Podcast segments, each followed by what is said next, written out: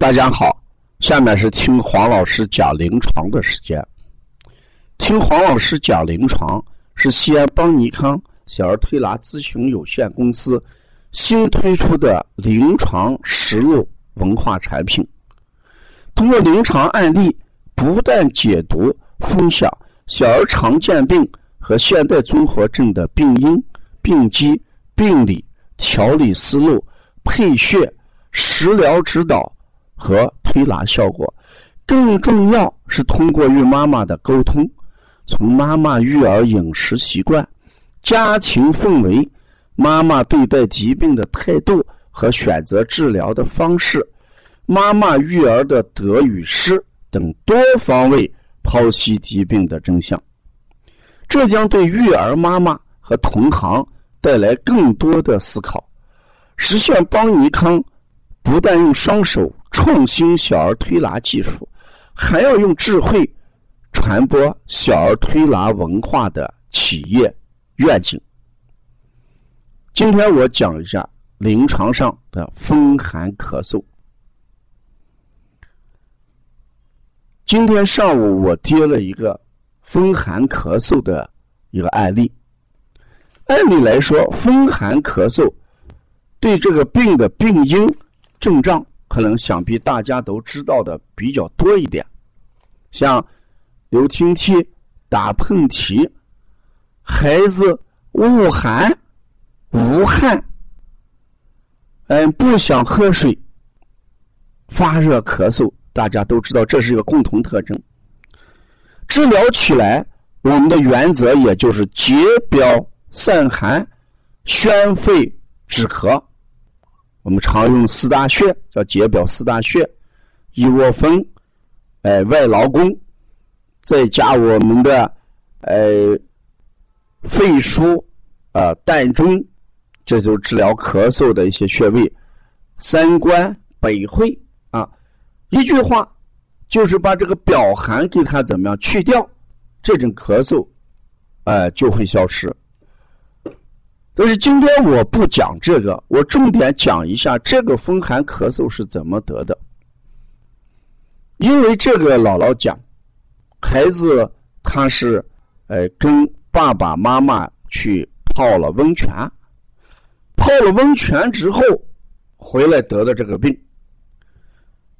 这个姥姥就有纳闷，这个孩子去年冬天他们也经常去泡温泉。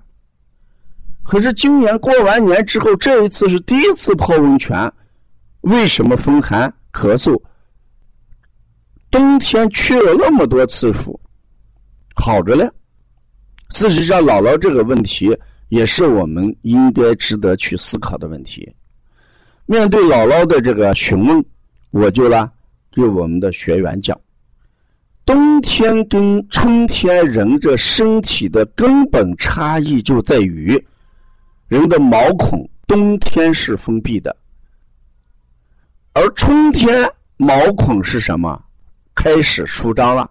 特别大家都知道，惊蛰过了之后，蛰伏的动物、昆虫都开始由地下爬上来。惊蛰，惊蛰，春雷一声，叫醒了蛰伏的万物。人也算万物之一，所以惊蛰过后，人这毛孔啊逐渐打开。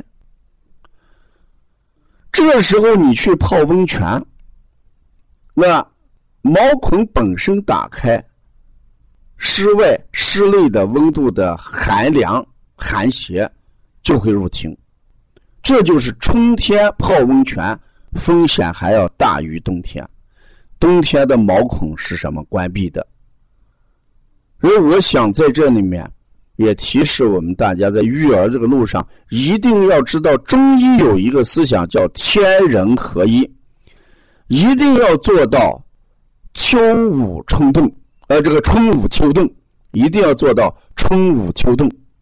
春天要怎么样？把这个稍微还衣服还要减的要慢一点。秋天要穿的怎么样？晚一点，加衣服要加的晚一点。为什么？